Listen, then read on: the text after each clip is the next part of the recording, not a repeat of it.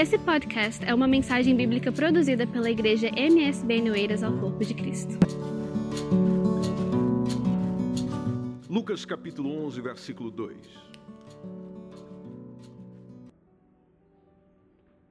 E ele lhes disse: Quando orardes, dizei: Pai, santificado seja o teu nome.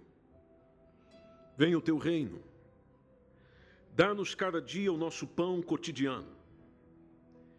Perdoa-nos os nossos pecados, pois também nós perdoamos a qualquer que nos deve. E não nos conduzas em tentação, mas livra-nos do mal. Amém. O contexto tem a ver, e você pode perceber isso no versículo 1, tem a ver que Jesus estava a orar num lugar. Versículo 1 nos conta isso. Quando ele acaba de orar, chega um dos seus discípulos, o texto não nos diz quem, mas chega um dos seus discípulos e diz: Senhor, ensina-nos a orar. Aí ele cita um exemplo, como também João, João o Batista, aquele seu primo, aquele que veio antes, aquele que é o profeta anunciado por Malaquias aquele que veio anunciando que o Senhor viria, o João ensinou os seus discípulos a orar, porque João também tinha discípulos. Então, faz com a gente o que o João fez com os discípulos dele. Você sabe muito bem, meu irmão, minha irmã, gente boa que está com a gente aqui hoje, que nos acompanha de casa. Orar é necessário. Orar faz bem. Orar faz bem. Eu sei, eu sei que inicialmente e se você não tem esse hábito, as coisas ali podem ficar meio, meio estranha. Como tudo na vida, quando você começa até pegar o jeito, é uma coisa complicada. Não há muitas palavras para dizer, e às vezes, dependendo se você vem de, uma outro, de um outro background, de uma outra religião, você começa a orientar a sua oração de acordo com o que você sempre ouviu ou sempre fez. E muitos começam é, nesse interesse de desenvolver a vida de oração conforme o seu conhecimento, o seu pré-conhecimento. Mas oração é importante por quê? Bom, primeiro, porque a gente fala com Deus. Mas Deus não sabe já tudo aquilo que nós precisamos? Sabe. Mas veja, a oração não é por causa dele. A oração é por minha necessidade. Eu preciso falar que é uma das maiores dificuldades que às vezes nós temos, principalmente você que é uma pessoa tímida. Suporta muita coisa, mas não fala com ninguém. Ou você que é uma pessoa oprimida, oprimida dentro de casa. Quando eu digo opressão, tem a ver com o ser humano. O seu pai ou a sua mãe sempre, quando você começava a dizer alguma coisa, já dizia: cala a boca! E aí a criança se retraía Conforme você foi crescendo, você queria intrometer na conversa dos adultos, é ou não é? E alguém chegava para você com todo carinho e dizia: Porventura alguém te chamou aqui? Isso é conversa para você? Vai para o teu quarto. Ou seja, são procedimentos, são comportamentos que às vezes vêm da nossa infância e isso nos impediu ou nos limitou, por exemplo, em em conseguir expressar opiniões em conseguir expressar sentimentos. Pode ver que nós mesmo agora grandes, adultos, formados, já consegue falar, já consegue dizer, mas tem muita coisa que a gente não consegue dizer. Não sabe falar, ou não sabe como falar, ou não sabe como expressar. Bom, se eu não sei, então na verdade eu não consigo, e quando tento, não, acaba não dando certo. E muitos de nós vêm com a famosa frase: desculpa, não era isso que eu queria, dizer. Bom, quando eu digo isso, quer dizer que eu não disse direito, eu não falei de forma clara. A oração nos ensina e quer também ser esse suporte, Deus quer fazer isso conosco, de forma que você consiga dizer. E o bom de falar com Deus, igreja amada, é que Deus não tem crise existencial. Deus não tem crise de identidade. Você pode chegar para Ele e falar: Senhor, eu não estou suportando a minha vida Eu não aguento mais viver. Eu não gosto daquela fulana. Eu não gosto da pessoa. Eu não gosto dessa igreja. Eu não gosto desse pastor. Eu não... Enfim, você pode dizer com tranquilidade que você não ofende ele em nada. Por que, que eu não ofendo ele em nada? Porque ele sabe o que se passa dentro do teu coração. Então, ao tempo que você está dizendo, ele está te vendo. Se eu ouvir você falando, eu só estou prestando atenção no que você está me falando. Agora, Deus vai além disso. Quando eu estou falando com Ele, Ele está me vendo verdadeiramente. Ele sabe o sentimento, Ele sabe a circunstância, Ele sabe a razão, Ele sabe o que eu não sei. Por isso que a gente chega para Ele na oração e diz: Eu não estou entendendo nada, eu não sei de nada. E lá está Ele nos ouvindo, dizendo: Mas eu sei tudo. Ou seja, você está a falar com a pessoa certa. E como é bom quando você chega diante do Senhor e derrama a tua alma em oração, você levanta dali plenamente renovado. Quem sabe do que eu estou falando, diga amém. amém. Você dialoga com Deus, que oração é diálogo, meu irmão. Eu sei que às vezes você ouve alguma oração na igreja e alguns irmãos vão orar na igreja e faz aquela impostação da voz e aquela coisa toda, e a gente chega e diz: É desse jeito que eu quero orar. Bom, ok, fica à vontade, a oração é sua, é, não é minha. Só que às vezes nós imaginamos que a gente tem que orar daquele jeito. Não, você tem que orar do seu jeito, a oração é sua. Por isso que é gostoso quando você percebe no Evangelho que Deus nos deu a oportunidade de você dizer. Por isso que nós não rezamos. O que é uma reza? E aqui a diferença entre católicos e evangélicos, por exemplo. Católico reza. Por que, que ele reza? Porque a oração já está criada, já está feita. Inclusive não foi ele que fez. Foram outros que fizeram e dizer é isso aí que você vai orar. Agora, na, na oração que nós aprendemos na palavra de Deus, você percebe que todo mundo, quando foi orar, disse o que precisava dizer.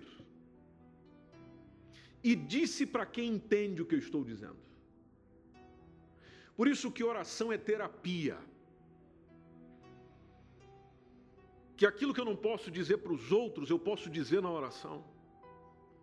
Que as minhas crises, que às vezes eu não posso falar para alguém, que alguém não vai entender, mas na oração eu tenho espaço para dizer. Oração é diálogo.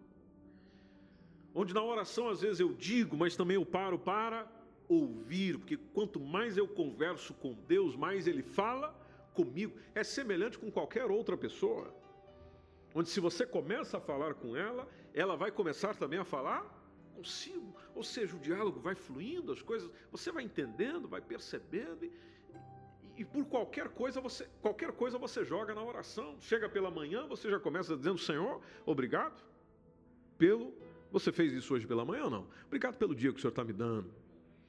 Quem levantou bem cedo aqui hoje? Estava aquele dia nublado. Acho que agora está melhor, né? Eu nem, nem fui lá fora. Tá? Tem um sol lá fora? Tem. Mas hoje pela manhã, eu já às sete horas estava ali, já olhando pela janela, e aquele dia nublado.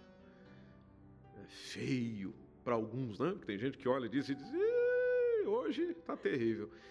Aquele dia tal. Mas, Senhor, muito obrigado pelo dia, pela vida, pela saúde, por estar tá andando, por estar falando, por estar respirando, por estar sentindo, por estar chorando, que pelo menos tem lágrima para derramar, porque tem gente que nem lágrimas tem, por estar sentindo, nem que seja esse sono, porque tem gente que queria dormir a noite inteira e não conseguiu dormir como você dormiu, até a roupa que você estava vestindo, esse pijama bonito que você tem, tem gente que gostaria de ter e não tem, e você entra no campo da gratidão.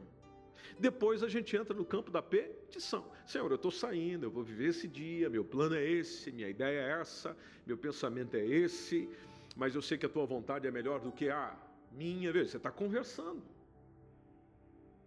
Você está conversando. Então o Senhor conduz a minha mente, meu coração, minha vida, minhas palavras, o que eu vou dizer, o que eu vou sentir. Fica comigo, me ajuda a suportar as minhas adversidades. Conversando. Você não chega para uma outra pessoa e diz, vou pegar aqui a Jéssica como exemplo, Jéssica, eu estou indo agora para a igreja, e agora indo para a igreja abrirei a porta. Você conversa assim com as outras pessoas? Você conversa assim com as outras pessoas? Não, você conversa. Então, com Deus é o quê? Conversa. E às vezes nós achamos que falar com Deus é só aquele momento, ele tem que ser na igreja, no púlpito. Não, meu irmão, é qualquer momento. Por isso que a palavra de Deus nos diz: orai sem cessar. Você pode repetir comigo? Orai sem cessar. Ou seja, na oração você está tendo espaço para expressar sentimento, para expressar anseio, para expressar as suas preocupações, as suas gratidões, as suas afirmações, a sua esperança, a sua fé. Então, por isso que os discípulos viram que Jesus tinha ali uma rotina de oração, uma constante oração, diz: Ah, epa, então, ensina a gente aí. Nós estamos precisando disso também, Senhor. Já que o João fez, faz com a gente também. Aí chega Jesus no versículo 2 e diz: Bom, quando vocês orarem, digam. E é aqui onde eu chamo a sua atenção para essa oração que Jesus ensina, por exemplo. Primeiro ele começa dizendo: Pai santificado seja o teu nome, e venha o teu reino. Ou seja, você está falando com alguém que é digno de respeito. Então não é porque a oração é uma conversa, é um diálogo com Deus, que eu vou chamar ele de cara. Amém, igreja? Como eu vi um senhor ontem dizendo, ah, o cara lá de cima, o cara lá de cima, o cara lá de cima. Quem é o cara lá de cima? Eu olhei para cima. Quem é o cara lá de cima? Né? Porque quando você se refere a Deus, se refere ao Pai, Ele é digno de todo o respeito. E lembre-se que Ele está querendo trazer algo. Está querendo trazer o quê? O reino dele. Por isso, chega a nós um reino em que todos hão de obedecer. Porque grande parte dos problemas da sociedade, a igreja sabe, porque tem partilhado isso convosco, é devido à nossa desobediência. Porque se a gente fizesse o que Deus solicita que a gente fizesse, muitos problemas não haveriam. Aí depois nós vamos com as nossas petições. Então eu me dirijo a ele, pai, vamos conversar, pai. Bom, em primeiro lugar, começa vindo o teu reino sobre nós, porque eu preciso é do teu reino, eu preciso que o Senhor comande.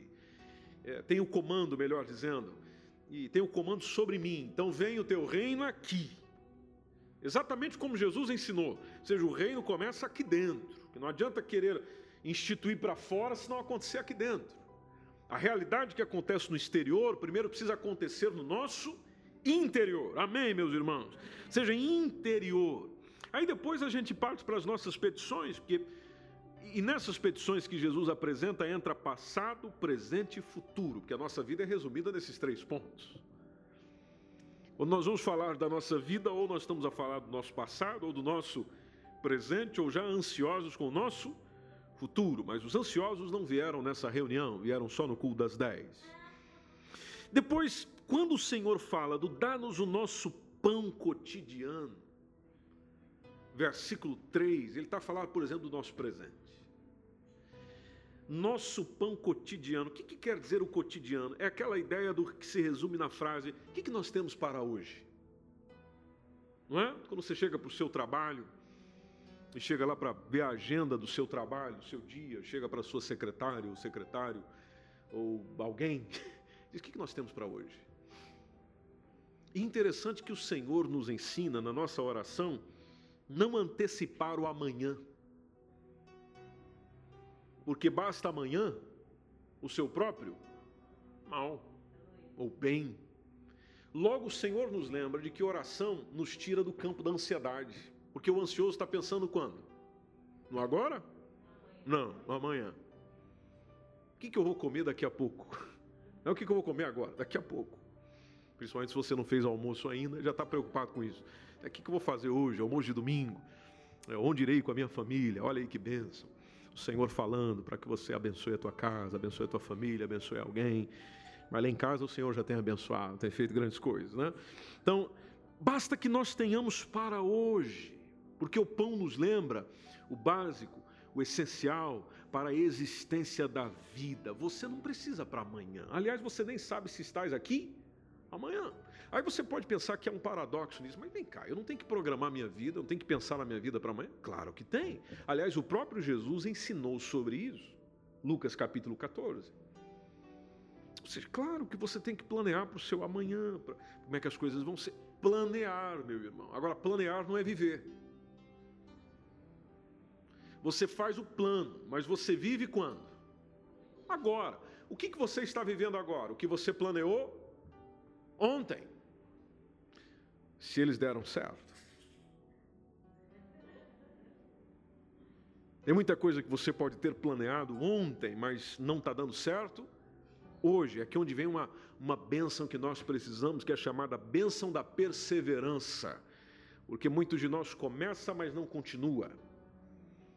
Às vezes isso é que está sendo necessário. Então, o pão nos lembra do hoje. Senhor, me dá o essencial para hoje. Me mantém no hoje. O que eu preciso é a porção de hoje. Eu preciso é a saúde para hoje, o cuidado para hoje, a atenção para hoje, o trabalho para hoje, é hoje. Porque eu estou vivendo hoje. E essa mentalidade nos ajuda a viver melhor o presente, porque tem muita coisa que a gente perde no presente por causa do futuro ou por causa do nosso passado. Porque tem gente que perde os bons momentos de agora por causa dos problemas de ontem. E tem gente que está perdendo os bons momentos de agora por causa das suas preocupações de amanhã. E Jesus, na própria oração, já nos chama dizendo: não, hoje. Pão nosso de cada dia nos dá hoje. E é claro, e aí também tem o pão espiritual, né? Inclusive, Jesus lembrou ao instituir a ceia. Eu preciso da palavra de Deus para quando? Para amanhã? Para hoje. Senhor, fala comigo hoje. Ministra sobre mim hoje. Realiza sobre mim hoje. Trata com o meu espírito e com a minha alma hoje. E eu preciso também me alimentar da palavra de Deus para hoje. E tem muitos de nós, às vezes, que pensamos que ah, domingo quando eu for à igreja, tal dia quando eu reunir lá com um grupo, ah, tal dia quando nós formos estudar a Bíblia, aí eu me alimento da palavra. Não, a gente precisa da palavra para hoje. Presente. Depois o Senhor nos faz voltar no passado, por causa dessa expressão que diz, versículo 4, olhe comigo no versículo 4: Perdoa-nos os nossos pecados, pois, pois também nós perdoamos. A quem? perdoamos, passado. Ou seja, eu estou dizendo, Senhor, eu quero ser atendido no perdão dos meus pecados. Então, como eu preciso ser atendido no, meu, no perdão dos meus pecados hoje, faz comigo o que eu fiz com quem pecou contra mim ontem. Se é que você fez. Isso é importante pensar, igreja. Tiago capítulo 2, versículo 13 nos lembra que o juízo será sem misericórdia sobre aquele que não fez misericórdia. A misericórdia triunfa sobre o juízo.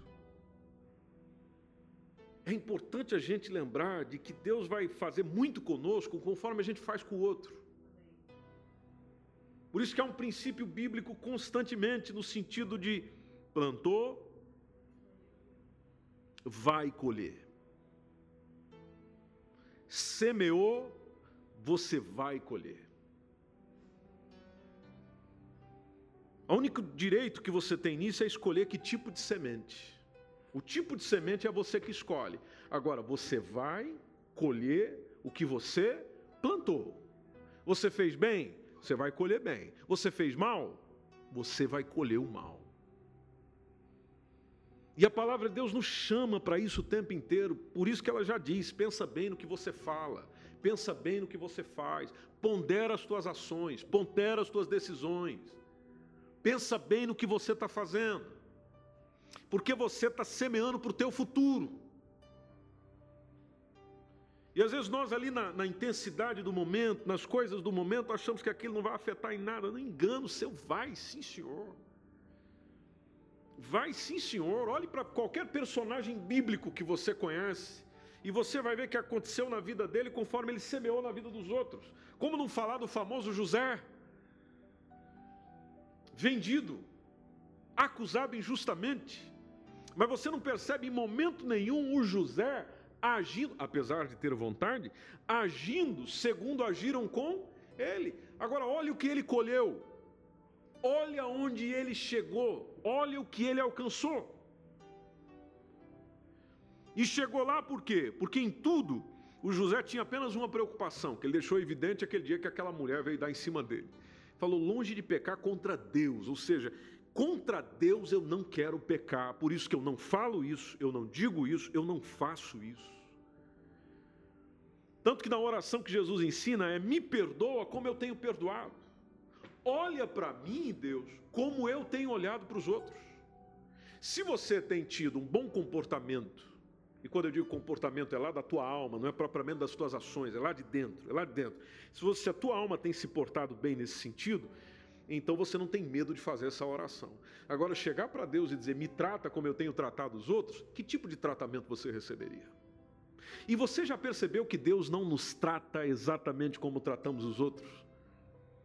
Até porque se Ele fizesse isso, nós não estávamos tendo esse culto nessa manhã.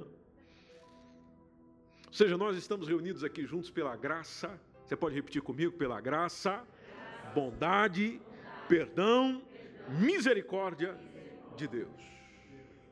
Porque é pelas misericórdias do Senhor que nós não somos consumidos. Amém, meu irmão. Você pode só orar aí uns 15 segundos dizendo: Jesus, obrigado, obrigado pela graça, obrigado pela misericórdia, obrigado pelo perdão, obrigado pelo amor. Você pode agradecer por isso. Isso, obrigado, Deus, obrigado, Deus. Eu não sou merecedor, mas obrigado, Deus. E finalmente, meus irmãos, o futuro. Porque a oração está dizendo: não nos conduzas em tentação, ou seja, não nos deixe cair. Porque sempre vai ter algum empecilho, algum laço, alguma coisa que nos quer fazer cair. Sempre, sempre. Teu colega de trabalho, teu patrão, teu empregado, teu amigo, teu familiar, eh, o irmão da igreja, enfim, inclusive irmão da igreja. Né? Sempre vai alguma coisa para para você vacilar, para você pecar com a tua palavra, para você pecar com as suas ações, para você pecar com o teu pensamento, sempre vai ter. É onde a gente precisa da ajuda de quem? De quem sabe o que nós não sabemos. Da intenção do coração dos homens, do pensamento do coração dos homens. E a oração é: Senhor, não não deixa. Eu vou estar vigiando, Senhor. Eu vou fazer a minha parte, mas não deixa. Por isso que na expressão do texto ainda diz: livra-nos do mal, que é simplesmente um complemento, porque isso já está entendido na, na referência anterior, porque tentação só pode vir do mal. Veja, só esse, esse guia, essa orientação, essas palavras de Jesus, é uma oração simples, exata e o suficiente. Simples, exata e suficiente. Então não é tão complicado quanto a gente pensa. Chegar a dizer, ah, eu não oro mais porque eu acho tudo muito complicado. Não, não tem nada complicado, é, é a gente que complica. Você vai para os ensinos de Jesus sobre oração, ele fala: olha, não fique usando de vãs repetições, porque tem gente que pensa que por muito falar é que vai ser ouvido. Não vos assemelheis a eles, disse Jesus. Então, o que, que eu desejo para você, para nós, de todo coração? É que você saia dessa reunião bem disposto, bem disposta para orar mais. Quando eu digo orar mais, é passar mais tempo em oração. Quando eu digo mais tempo em oração, não é propriamente de joelho em um lugar. Você pode fazer isso também. Mas é de todo o tempo você estar em constante oração. Onde encerra aqui o culto, Senhor, obrigado por esse culto. O que você fez? Uma oração. Você vai subir a escada. Senhor, obrigado pela força nessas pernas.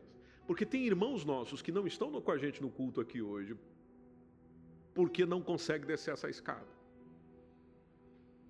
Aí você, mas o Senhor me deu essa oportunidade. Obrigado, Jesus. Chegando lá em cima, se você não teve Covid, você vai estar respirando tranquilinho. Senhor, obrigado que eu estou respirando. Se você estiver cansado e não é por causa do efeito Covid ou pós-Covid, é porque está acima do peso mesmo. Veja, o próprio, o próprio Espírito Santo já está lembrando a mim e a você, dizendo: você precisa cuidar do teu corpo. Porque o teu corpo é o meu templo, diz o Senhor. Aleluia, palavra que vem de Deus. Se você está precisando emagrecer, é a mensagem que eu ouço toda vez que eu mesmo subo essa escada. Né? Você vai voltar para casa, vai voltar com a sua família. Olha quanta coisa para você dizendo: Senhor, guarda a minha família. Aquele filho teu que sai correndo, quando vai entrar no carro agora, você tem um filho pequenininho que sai correndo no meio da rua.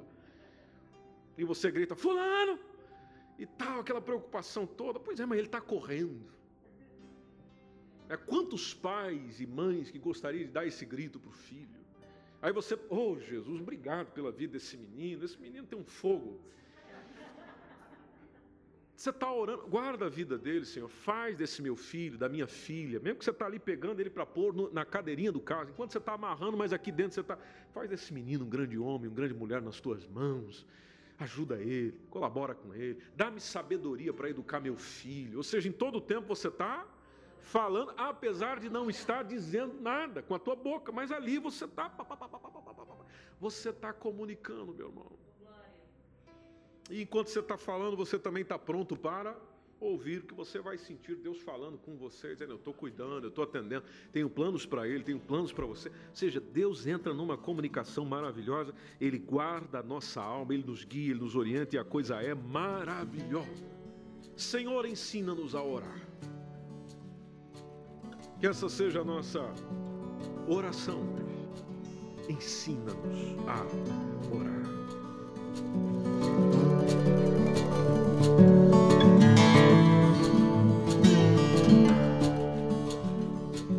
Esse foi mais um podcast, uma mensagem bíblica produzida pela igreja MSBN Oeiras. Siga-nos nas nossas redes sociais, Facebook Instagram. Subscreva o nosso podcast e também o nosso canal do YouTube. Saiba mais informações em msbnportugal.com.